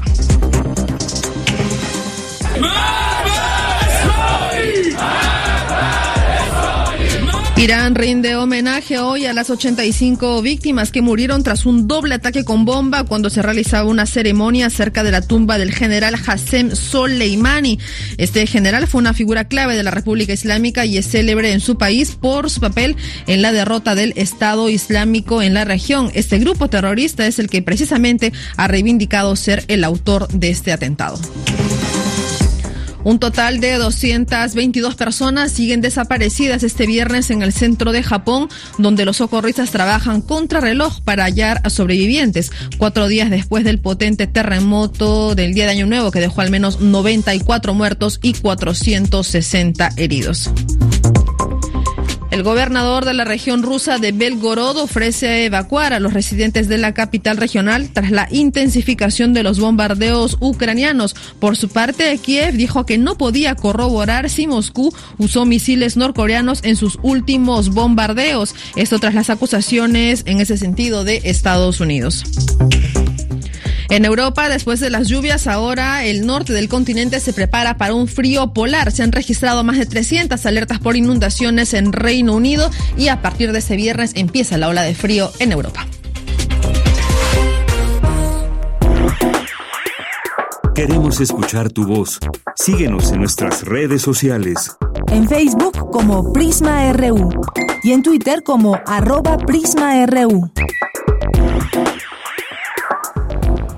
Dos de la tarde con 19 minutos. Vamos a hablar ahora sí del origen, la tradición de la rosca de reyes, los elementos que se combinan en ella, su significado. Ya está en la línea telefónica, le agradecemos mucho, nos tome esta llamada a la doctora Ángeles Magaña. Ella es doctora en Historia por el Centro de Investigaciones y Estudios Superiores en Antropología Social Peninsular.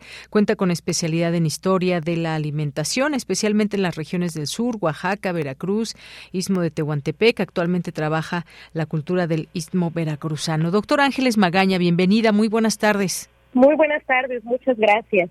Gracias a usted por tomarnos la llamada. Pues ya estos días, porque además veíamos cómo se adelantan de pronto estos tiempos desde la Navidad y el Año Nuevo, que ya se estaban vendiendo roscas en muchos lugares.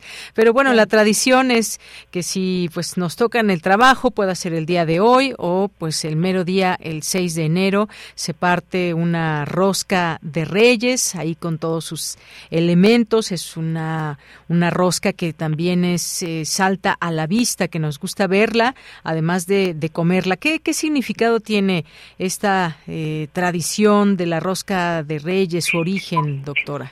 Pues mira, la rosca de reyes es pues un alimento que procede de la antigüedad romana.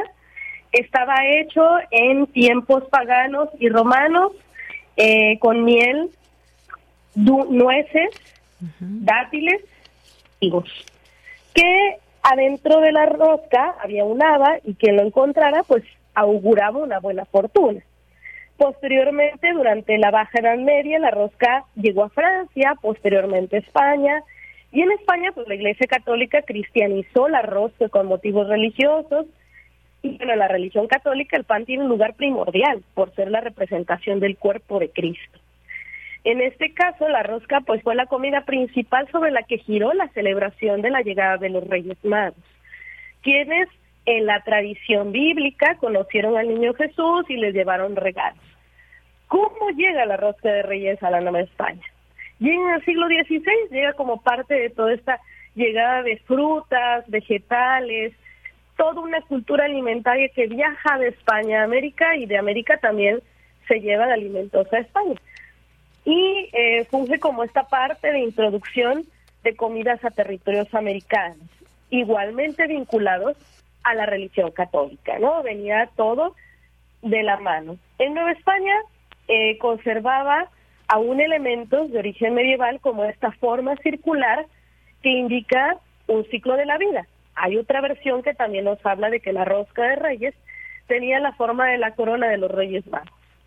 Con el tiempo se fueron añadiendo elementos como el niño Jesús, que era un muñequito que se escondía adentro, o también un haba o alguna leguminosa, tradición que aún se conserva en la península ibérica, y quien lo encontrara tendría derecho a escoger a una persona del sexo opuesto y entre ambos organizar la celebración de un baile en días posteriores. Ya para, hablando de un siglo XIX, México decimonónico, pues muchas pastelerías, porque ya existía la confitería desde el tiempo virreinal, comenzaron a anunciarlas como una opción de celebración para el Día de Reyes. Ahora, el niño que se esconde en la rosca, pues bueno, es la representación de Jesús, ya que como sabemos, de acuerdo a el, pasaje bíblico en que Herodes mandó a matar a los niños menores de tres años y el pequeño Jesús debió ser escondido. En el caso del lava y de alguna otra leguminosa, representaban el hecho de que cualquier persona que se las encontrara podría ser rey y reina para organizar la fiesta de la Candelaria el 12 de febrero. También se llegó a incluir un anillo que auguraba casamiento o la figura de un cerdo que auguraría una profunda fortuna material quien lo encontrara. Ya en un siglo XX pues se le colocaron eh, a la rosca frutos secos que representaban las joyas de los Reyes Magos que venían de Oriente, que es eh, todas los, las tiritas de ate que vemos también en, en las roscas. En la década de los 70, en los recetarios de doña Josefina Velázquez de León, esta señora gran cocinera de estos recetarios muy nacionalistas que llegamos a leer y que podemos consultar. Bueno, ahí ya vemos una rosca de reyes en su obra Pan con levadura, están sugeridos como un alimento para celebrar esta fecha. Y en esta receta pues podemos ver el famoso acitrón, acitrón que ya hoy en día está prohibido, ¿no? Ya no lo podemos incluir. Esa receta pues incluye ya levadura comprimida, agua de azar, raspadura en limón, muñequitos de porcelana, hoy los muñequitos pues son de plástico. Y pues eh, como decía yo, el acitón ya no está recomendado porque bueno, es extraído de una de la biznaga, que es una planta que está en peligro de extinción. Hoy en día pues solamente conservamos la tradición del niño en la rosca. En España todavía se conserva el ocultar eh, el hada, ¿no? Y quien lo encuentre va a pagar los gastos de una reunión el 2 de febrero. En México, pues pagan los tamales, ¿no? Que es, lo tradicional, los tamales y el atole, para celebrar la fiesta de la Virgen de la Candelaria. En España son conocidos como roscones, más los roscas. Y actualmente eh, en España ya el roscón compite con el panetone, que también el panetone está llegando aquí a México en los supermercados, pero aquí no tiene esta este fervor que hay en Europa, ¿no? Aunque en España aún consiguen ser considerados el dulce rey de la Navidad, el roscón. Pues a lo largo de la República hoy en día podemos encontrar ferias, fiestas con degustación de roscas de reyes, por ejemplo, en Puebla, la feria más conocida es la Feria de la Rosca en el barrio del Carmen, organizada pues por todos los panaderos. También tenemos la fiesta que en el pueblo de San Rafael, en el mismo estado de Puebla, está la Feria de Rosca de Reyes, que son cocinadas en tradicionales hornos de piedra, en algunas alcaldías, en la alcaldía de Tláhuac, me parece que se lleva a cabo la festival de la rosca, el café y el chocolate. En el istmo de Tehuantepec, por ejemplo, las roscas son elaboradas como un pan normal, pero se cocinan en hornos de barro que algunas personas les dicen hornos de comiscal, pero el comiscal es un horno enterrado en el piso. Estos son hornos elaborados de barro, de barro y de ladrillo rojo. En Yucatán, por ejemplo, la rosca de reyes vino a ser tradicional hasta la década de los 60. De, los, de la década de los 60 en adelante se convirtió en una tradición consumirla, de acuerdo a nuestras fuentes hemerográficas. Y bueno, hoy en día ya la podemos ver en todo el país, ¿verdad? En Costco, en muchísimos establecimientos comerciales y en otros países, bueno, la rosca de reyes también se consume, ¿no? Es conocida como la king cake en Estados Unidos, que se elabora en el estado de Luisiana y que parece un rollo de canela cubierto con laceados de colores tradicionales, aludiendo pues a un próximo martes de carnaval, ¿no? Que antecede al miércoles de ceniza y lleva eh, polvos o más bien azúcar en color púrpura, verde y dorado, y en su interior también lleva la figura de un niño. En Francia podemos ver la rosca de reyes conocida como la galette de roi, durante los primeros días del año que también se consume, pero ella, ella está elaborada con pan de hojaldre y ahí sí se colocaba un haba o un frijol, incluso una almendra. En Francia se rellena con crema de almendra y crema pastelera y bueno, va variando de acuerdo a las regiones del país, que muchas veces eso pasa también aquí en México.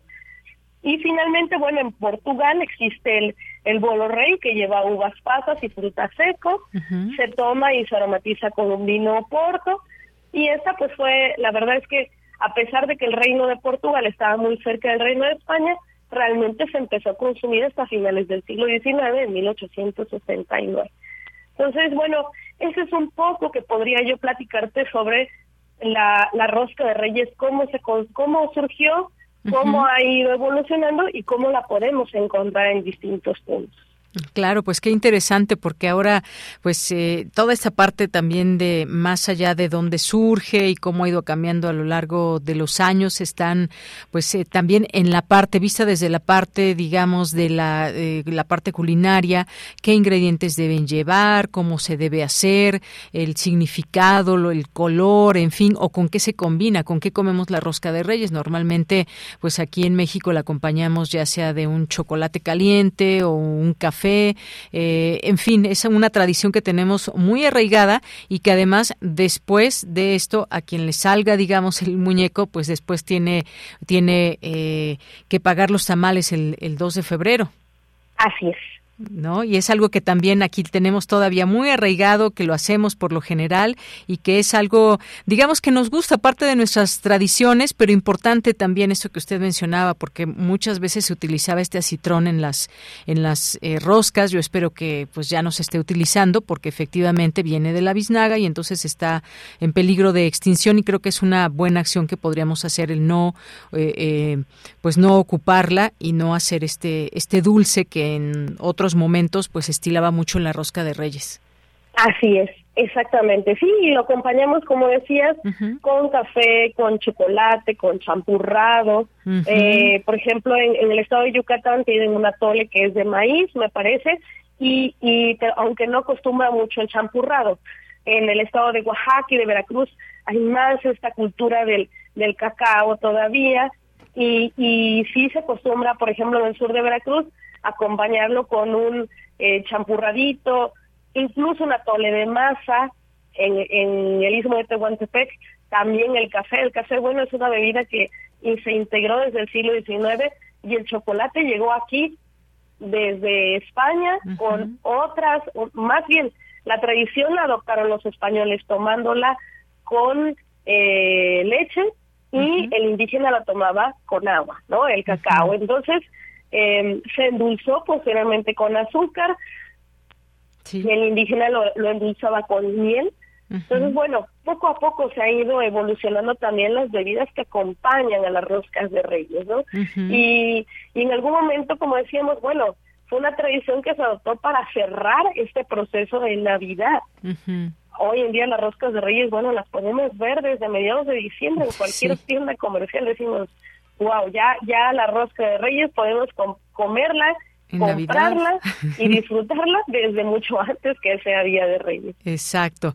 Bueno, pues eh, doctora, muchas gracias por compartir con nosotros este este conocimiento, esto que es parte de nuestra tradición y que seguramente mañana o en estos días vamos a estar comiendo rosca de Reyes. Muchas gracias. Ahora, pues que algunas que traen relleno de esto, de aquello, bueno, coman la que más les guste. Fíjense nada más en el acitrón y que no que no traiga, por supuesto, y que digamos que no, por la razón que ya comentamos. Y muchas gracias a disfrutar también de estos alimentos o de estos antojos, incluso podríamos decirlo. Muchas gracias a ti, Villanira. Que tengan Lindo día. Y feliz Día de Reyes. Gracias, doctora. Hasta feliz luego. Día de Reyes. Hasta, luego. Gracias a la doctora Ángeles Magaña, doctora en Historia por el Centro de Investigaciones y Estudios Superiores en Antropología Social Peninsular y todo este conocimiento que hay en torno a la rosca que pues disfrutamos. La verdad que sí, aunque estemos de pronto algunos quizás estén a dieta, un pedacito, aunque sea, igual y ahí lleva el muñequito y pues ya se echan un tamal el 2 de febrero. Continuamos. Prisma RU. Relatamos al mundo. Hablemos ahora de algo que pues nos empieza a inquietar, digamos, a preocupar eh, o no debería preocuparnos. ¿Qué pasa? La inteligencia artificial y la democracia es una buena combinación y me refiero cuando hablo de democracia a elecciones que van a venir. Por ejemplo, se habla mucho ahora de las elecciones en Estados Unidos, la desinformación, los, ciberataques impulsados por la inteligencia artificial, pero bueno, México y ningún otro país está exento de esto, máxime cuando se vive en tan importantes como son, por ejemplo, unas elecciones en donde se van a definir, se define el rumbo de un país. Hablemos del tema con la doctora Nasli Borreros Vázquez. Ella es ingeniera informática, cuenta con especializaciones y diplomados en gerencia estratégica, derecho informático y es maestra en ciberseguridad eh, con la UTH Florida. ¿Qué tal, doctora Nasli? Bienvenida, buenas tardes. Muy buenas tardes, ¿cómo estás? Muy bien. Por la invitación. Muchas gracias por estar por aquí. Pues, ¿cómo ve esta combinación? Inteligencia artificial y elecciones o democracia, ¿hasta dónde podemos llegar con esta confección que ya hace la inteligencia artificial de textos, imágenes, video, eh, con datos que ya existen y una tecnología han llamado de pronto pues muy disruptiva en este siglo? ¿Qué nos puede decir? Bueno, básicamente lo que sabemos es que hoy en día todas las tendencias y reportes de, de todo tipo de industrias y expertos se han, se han, venido, han venido diciendo que prácticamente este año, este 2024, es algo que, que va a revolucionar mucho más, ya que la inteligencia artificial se, se está utilizando para influenciar ya los procesos electorales, y, y eso pues puede cobrar una fuerza, eh, el, o sea, para poder controlarla, ¿no? Y que a pesar de que se firmó un pacto para controlar la inteligencia artificial el año pasado aquí en México y pues, eh, perdón, a nivel internacional, y que le están dando mucho esfuerzo para que el daño que va a producir sea menor, ¿no? Pero eh, esto, la inteligencia artificial ya se ha venido utilizando, ya se está viendo que se la, utiliza mucho para hacer desinformación, para cambiar tendencias y que genera y que esto también lo están utilizando para generar pues campañas muy fuertes, ¿no? Y que ya estamos en la punta del iceberg que, que es lo que vamos a ver durante todo el año. Claro, y quisiéramos pensar que todo es para bien, que esta nueva tecnología pues nos va a facilitar muchos caminos, formas, expresiones, en fin, pero también hay que ver esta parte donde pues no no va a faltar el uso malicioso eh, que va a poner a prueba la seguridad en estos procesos electorales, por ejemplo. Eh, ya veremos cómo se va desenvolviendo todo eso. Hemos visto también buenos usos de la inteligencia artificial para bien, eh, todo lo que puede digamos, proyectarse desde ahí, pero pues siempre es importante hablar de la parte mala que puede utilizarse y que no es lo más eh, correcto que debería hacerse. Y sobre todo cuando estamos, no sé usted qué opine de esto, doctora, cuando estamos iniciando eh, pues también toda esta parte, un contexto de leyes que puedan proteger a quien, a quien pueda ser afectado con esta inteligencia artificial. Me parece que estamos todavía en esta construcción de leyes, de reglamentos, de qué puede considerarse o no un delito en este sentido. Sí, prácticamente, o sea, no podemos hablar de leyes como tal, porque apenas vamos, eh, se está creando, se creó el pacto, apenas se, se está hablando y se está eh, mostrando que ya no es solamente la parte buena, la parte de salud que está manejando la inteligencia artificial, sino que ella puede analizar ya grandes cantidades de datos en tiempo real, que puede detectar también patrones y comportamientos que podrían indicar ataques cibernéticos y que si se hacen de una forma buena, pues esto permite una detección temprana y una respuesta rápida ante amenazas. Pero también aquí los, digamos, los ciberdelincuentes o los crackers, como los llamamos técnicamente, los piratas informáticos, eh, también se aprovechan de esto mismo para generar eh, lo que te dije hace un momento, generar esas campañas de desinformación. Entonces, eh, las preocupaciones que nosotros tenemos, toda la parte de los que trabajamos en el ámbito de la ciberseguridad, estamos preocupados por la parte ética y la privacidad de toda la información que, que está utilizando la inteligencia artificial. Entonces, eh, tenemos que, eh, digamos, seguir concientizando, seguir enseñando y seguir familiarizando a las personas de que a pesar de que, de que hay muchas cosas buenas con la inteligencia artificial, también tenemos que tener mucho cuidado con ella al implementarla, digamos, eh, desde la parte académica hasta la parte organizacional. Ajá. Así es. Bueno, incluso hay distintas entrevistas, informaciones que van surgiendo de cómo la inteligencia artificial podría cambiar la geopolítica y pues nos referimos, por ejemplo, eh, tan solo a esta empresa OpenAI que presentó el chat GPT eh, y que ha pues ha habido constantes advertencias sobre estos efectos de la inteligencia artificial en casi todo. No solo estábamos hablando de elecciones y todo lo que puede haber para eh, usar contra el adversario y demás, pero pues es en casi todos estos, eh, en casi todos estos efectos que puede tener. Incluso, por ejemplo, pienso en la educación, en la enseñanza, cómo viene a revolucionar la inteligencia artificial, quizás las formas de, eh, de aprender o de enseñar, doctora.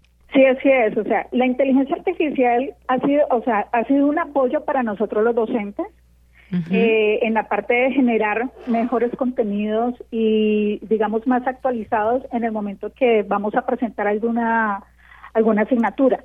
Pero también el contra que nosotros también tenemos eh, con, digamos, en la parte académica, con este chat GPT, es de que los mismos jóvenes o los mismos maestrantes eh, hacen los realizan sus trabajos por medio de, este, de esta herramienta, de este chat GPT y que pues al haber, al, eh, al revisarlos muchas veces eh, nos damos cuenta que no es digamos la, la jerga del estudiante lo que realmente pudo haber eh, investigado o muchas veces hay errores eh, de países o algo por el estilo y ellos no se dan cuenta y eso es lo que de pronto no hacen el buen uso de esta inteligencia artificial, ¿no? De esta, de esta línea de la inteligencia artificial y que puede generar una, pues, digamos, una problemática. En el tema de la geopolítica, de integración de la inteligencia artificial, sí nos puede plantear grandes oportunidades, nos puede eh, generar grandes desafíos, a medida que los países puedan competir ya liderando desarrollo, nuevos desarrollos y aplicaciones de la misma inteligencia artificial. Y así poder tener digamos un equilibrio dentro de los escenarios de seguridad tanto para la parte económica y la diplomacia. Efectivamente, bueno, pues atender a todo esto, seguramente ese tema se seguirá posicionando, tendremos que seguir hablando de ello, por supuesto, y entre más se conozca o más gente la use, porque ahora ya sabemos, mucha gente lo usa, ya está el chat GPT y están otras formas de la inteligencia artificial, pero hay muchas otras personas también que todavía no le entran de lleno a la inteligencia artificial, así que ahí veremos cómo va avanzando la sociedad, es como cuando llegó Internet o cuando llegaron los teléfonos inteligentes, no es de que de un sopetón todos tenían esta posibilidad, sino que se fue dando de manera gradual, como se dará seguramente el uso de la inteligencia artificial y hasta dónde nos lleve. Por lo pronto, se habla de que ya Elvis Presley resucitará, y lo ponemos entre comillas, y dará un show gracias a la inteligencia artificial, doctora. Sí, es. Hasta han salido canciones eh, ya con voces de, de personas que ya han fallecido, con personas que están vivas y que y que hasta uno mismo les puede escribir y hacer que ellos la canten, ¿no? O sea, también está esa posibilidad. Y así como también hemos visto fotografías donde mueven los ojos, la boca, hay muchas cosas más que, que, que se puede hacer con ella y que nos puede aliviar muchísimo los eh, los días. Así es, también pusieron a cantar al presidente de México a través de inteligencia artificial, por ahí también circuló un video. Sí, así es. Pero bueno, esas son las cosas que digamos que nos pueden entretener, que podemos hacer un buen uso de la de esta tecnología y ya, pues lo seguiremos hablando porque sí siempre cuando surge algo bueno, cuando surge algo un uso que pueda ser negativo, también hay que mencionarlo para cerrarle la puerta y saber de qué se trata todo esto que tendrá que ver también mucho con con la ética que usted ya mencionaba. Por lo pronto, pues doctora Nasli, muchas gracias por estar aquí en Prisma RU de Radio UNAM. Muchísimas gracias a ustedes por la invitación. Hasta luego, muy buenas tardes. Gracias a la doctora Nasli Borreros Vázquez, ingeniera informática con especializaciones y diplomados en gerencia estratégica, derecho informático y profesora en ciberseguridad en la, en la Universidad de, de, Florida. Y sí, este tema que, que, que nos atrae mucho, que todavía Habrá personas que todavía no usamos como tal en nuestra vida cotidiana la inteligencia artificial, pero que en algún momento pues le vamos a entrar, así como que hemos tenido que entrarle a muchas cosas para no quedarnos atrás, para generar pues eh, distintos contenidos, que cada quien lo adopte en su área de trabajo. Ya lo iremos platicando. Por lo pronto, pues gracias ahí a, la doctora que nos da esta perspectiva de lo que puede venir. Dos con cuarenta y tres minutos. Melomanía RU con Dulce Wet.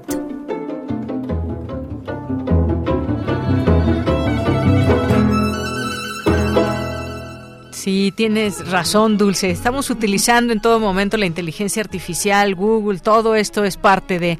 Pues estamos en Melomanía RU en vivo. ¿Cómo estás, Dulce? Buenas tardes. Pues contentísima de poder realizar esta primera emisión del año 2024 en vivo, además con el bonito pretexto mm. de la Carta de los Reyes Magos. Y digo bueno porque tú sabes que a lo largo de la historia, pues música vocal, coral y de todo tipo se ha eh, transmitido y se ha expresado de esta enorme diáspora cristiana de este pasaje bíblico, ¿no?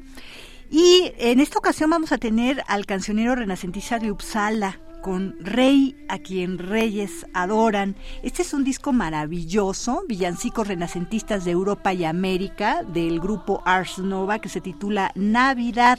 Y va a tener tres partes este cancionero. Pero a mí me gustaría detenerme en esta tradición especial por el asunto de la carta, para que desde pequeños y los más grandes también escribamos eh, eh, la, carta es una manera maravillosa, un recurso, un género, el, género epistolar, este, un género literario que hace que eh, estén en presente ambas personas, quien escribe y quien va a leer la carta aunque no se dé esto al mismo tiempo, aunque no se dé esto eh, en la inmediatez, pero siempre que se escribe es porque se tiene presente a la persona que está del otro lado, o en este caso a los Reyes Magos, pero creo que es una, un ejemplo muy hermoso y una manera de iniciarse en la escritura. Las cartas y el diario, que nunca falte ese es mi mayor deseo para la Carta de los Reyes Muy bien, muy bien, sí, y por eso escuchamos esto.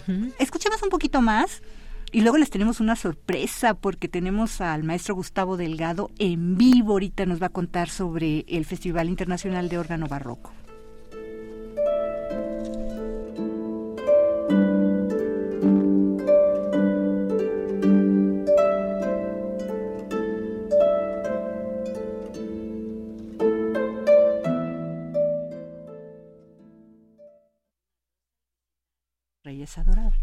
Bueno, vamos ahora con la mm, llamada que sostendremos con el organista, compositor, maestro, gestor cultural, director del Festival de Órgano Barroco, el doctor Gustavo Delgado Parra, también catedrático tanto en la FAM, en la Facultad de Música de la UNAM, como en la Escuela Superior de Música. A lo largo de todo el año pasado, que ya era la edición trigésima primera, pues escuchamos inclusive muchos alumnos, tanto egresados o a punto de egresar, en este festival que ya tiene una tradición especial en ese centro Amao, en esa iglesia de San Agustín, en Horacio 921 en Polanco, en donde tenemos cinco órganos tubulares de distintas características para poder interpretar ese gran repertorio. Así que damos la bienvenida al maestro Gustavo Delgado Parra aquí en Melomanía. Maestro, qué dicha tenerte aquí. Qué gusto, estimada Dulce. Es un gusto para mí estar contigo, con tu auditorio y tener la oportunidad de platicar brevemente del festival, que como bien lo dijiste ya en esta estupenda introducción que, que acabas de hacer, pues este, pues es un festival que tiene varias décadas de realización y pues es un gusto estar con ustedes para invitarles a nuestro próximo concierto. Este concierto es el domingo, este domingo 7 a las 3 de la tarde, siempre entrada gratuita y tenemos, cuéntanos acerca del dúo Sintagma, tú y la maestra Ofelia Gómez Castellanos. Así es, este dúo está compuesto por, por ella, la maestra Ofelia Gómez Castellanos y yo. Eh, es un dúo que ya tiene varios años de trabajar eh, repertorios variados, principalmente, bueno, de música eh, barroca, renacentista eh, y clásica. Entonces, bueno, lo mismo nos hemos presentado como dúo este, de organistas, como dúo de clavecinistas o haciendo dúo de clavecín y fortepiano, en fin, todas estas posibilidades de combinación entre los instrumentos musicales de la época, ¿no? Entonces, bueno, pues nos hemos dado la tarea de estudiar, de analizar, de experimentar, ese tipo de repertorios y en ese concierto de este domingo 7 de enero a las 15 horas en la parroquia de San Agustín allá en Polanco vamos a tener un programa creo muy interesante eh, justamente que presenta obras de, de Mozart obras este, todo el concierto todo completo es a cuatro manos. Y a cuatro pies. Y a cuatro pies también porque también se presentarán por ahí algunas obras para para cuatro pies no entonces tendremos obras de Mozart este por ahí una fuga en sol menor, una sonata este en sol mayor. Tendremos también obras de Daniel Gottfried, que es un compositor contemporáneo de Mozart también, que escribió un tratado importantísimo sobre la verdadera manera de tocar eh, los instrumentos de teclado, una especie de continuidad del famoso libro también de Carl Philipp Emanuel, que lleva aproximadamente el mismo nombre. Este, vamos a tener también obras de algunos autores eh, renacentistas, como es Nicholas Carlson o Tompkins, en cuyo caso se trata de pues algunos de los primeros ejemplos escritos originalmente para tecla a cuatro manos, ¿no? Entonces es muy interesante. Tendremos también a Samuel Wesley, otro compositor inglés, pero más tardío, digamos, este, ya más también del tiempo de Mozart. Y tendremos algunas obras este, de mi autoría, como sabes, bueno, frecuentemente también se hacen obras de mi antología de obras para órgano, y en este caso se va a hacer una obra de cuatro manos que lleva como nombre Cielo y Agua, en homenaje a un este pintor holandés. Este, después tenemos también otras dos obras mías, en este caso un Richard Care A3, que igual me toca cuatro manos, y el homenaje a Gustav Leonard, este, y memoria de, por la muerte justamente de este afamado organista y clavecinista holandés, obra que escribí justamente en 2012 en su memoria y dividida en tres movimientos y está escrita expresamente para cuatro pies. Entonces, digamos, es un programa este, muy variado que incluye todos estos repertorios. Podemos ir, como digo, de la música renacentista a la música de nuestros días con, con mis obras. Y pues será para nosotros un privilegio que nos puedan acompañar en este espacio maravilloso que es la parroquia de San Agustín. ¿En qué órgano van a tocar, maestro? Porque es como muy interesante. Los dos órganos que están en el coro creo que han sido protagonistas durante todo este periodo. Son mucho, muy interesantes ambos. El alemán, bueno, creo que es el que por también por el tamaño se ve que tiene unas posibilidades ahora sí que sinfónicas ilimitadas. Exacto. este que nos platiques un poquitito ¿En qué consiste el festival? Porque eh, la gran actividad se concentra a partir de noviembre, todos los domingos, sábados, en fin, todo este trabajo que hacen al interior de la República, la reconstrucción de eh, órganos históricos y por supuesto también la Academia de Música Antigua que está pegadita junto con todas esas actividades académicas, exactamente, que, que hacen que, bueno, eh, la producción de este festival sea muy rica en propuestas. Sí, exactamente, efectivamente el festival eh, se originó pues hace ya, este es el, la trigésima segunda edición, estamos en el, en el año número 32 del festival y justamente dio inicio pues con la intención de dedicarlo a los órganos históricos mexicanos.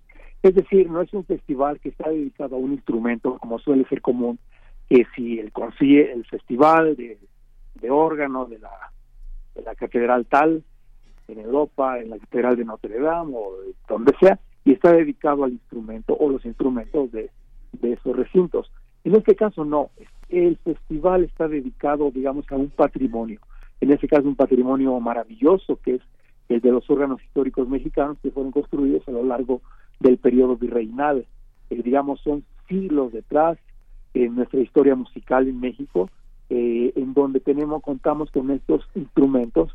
Desafortunadamente no siempre en las mejores condiciones. Son instrumentos muy antiguos que no siempre han sobrevivido a las inclemencias de tiempo y otras vicisitudes pero justamente la intención es esa generar este esta conciencia sobre la importancia de la preservación reutilización recuperación de estos instrumentos pues a la vida cultural de nuestro país y del mundo entonces el festival tiene esa tarea. Y de hecho los festivales justamente se han realizado a lo largo de los años, eh, digamos, en donde conviven los conciertos dirigidos a todo público y las clases magistrales que son dadas también por los artistas invitados y artistas locales eh, que realizan clases magistrales en torno a los órganos históricos, en torno a los diferentes repertorios, este repertorios antiguos, modernos, en fin, de todo tipo, han transitado una cantidad enorme de organistas de todo el mundo, este, de la talla, digamos, de Gustav Leonard, de Tom Kaufman, de Martin Gester.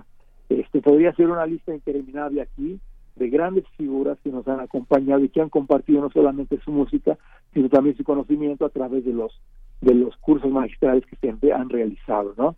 Ha sido, digamos, un foro abierto, pues, a, a la presentación, lo mismo de nuevas generaciones de organistas, bien lo comentabas tú, estudiantes que se han incorporado en programas educativos que de hecho iniciamos hace años en las comunidades, en algunas comunidades como Oaxaca, Puebla, Tlaxcala, en donde se pudo, digamos, captar gente, jóvenes de esas localidades muy interesados en hacer estudios de órgano y que se han estado titulando recientemente justamente en clase de órgano en la Facultad de Música de la UNAM este, y que pues están haciendo ahora también una labor en torno a todo esto. Entonces, efectivamente, va a ser como que la punta del iceberg de todo este proyecto que pretende efectivamente realizar estudios de campo, este, sobre los órganos históricos, catálogos de los instrumentos, promover la restauración de los mismos, ediciones críticas de música, grabaciones de discos compactos, etcétera, etcétera. Pues muchísimas felicidades, muchísimas gracias por tenerte hoy en vivo. Mucho éxito con este dúo Sintagma el próximo domingo. Allí estaremos muy presentes y agradeciéndote sobre todo eh, toda esta labor enorme que estás haciendo. Vamos a salir inclusive con obra tuya, que es el segundo interludio de Tu puerna, tu cest, El niño nace, este gran oratorio para dos sopranos, coro mixto y órgano a cuatro manos. Ah, estupendo. Pues mil gracias y los esperamos este domingo a las 3 de la tarde.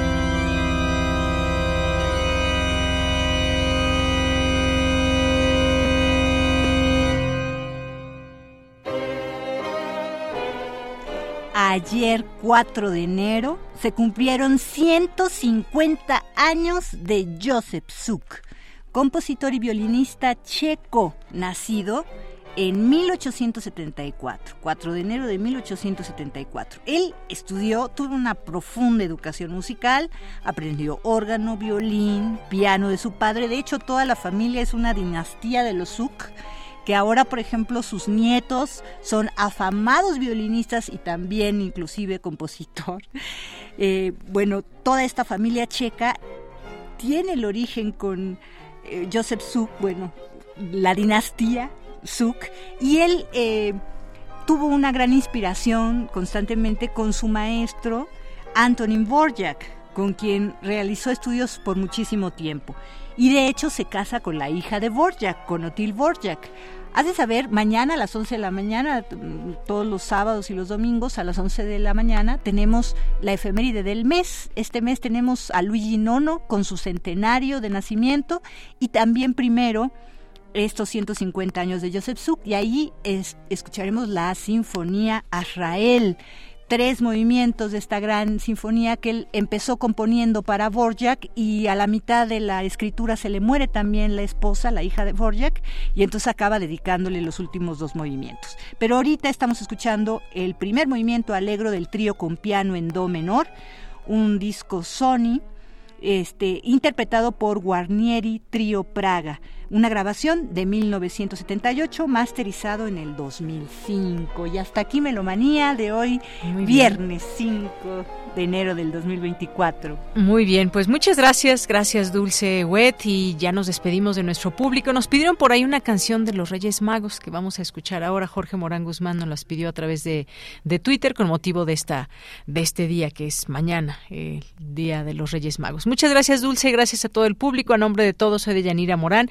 El lunes ya todo el equipo listo para transmitir con todos ustedes. Nos despedimos con los Reyes Magos. estrella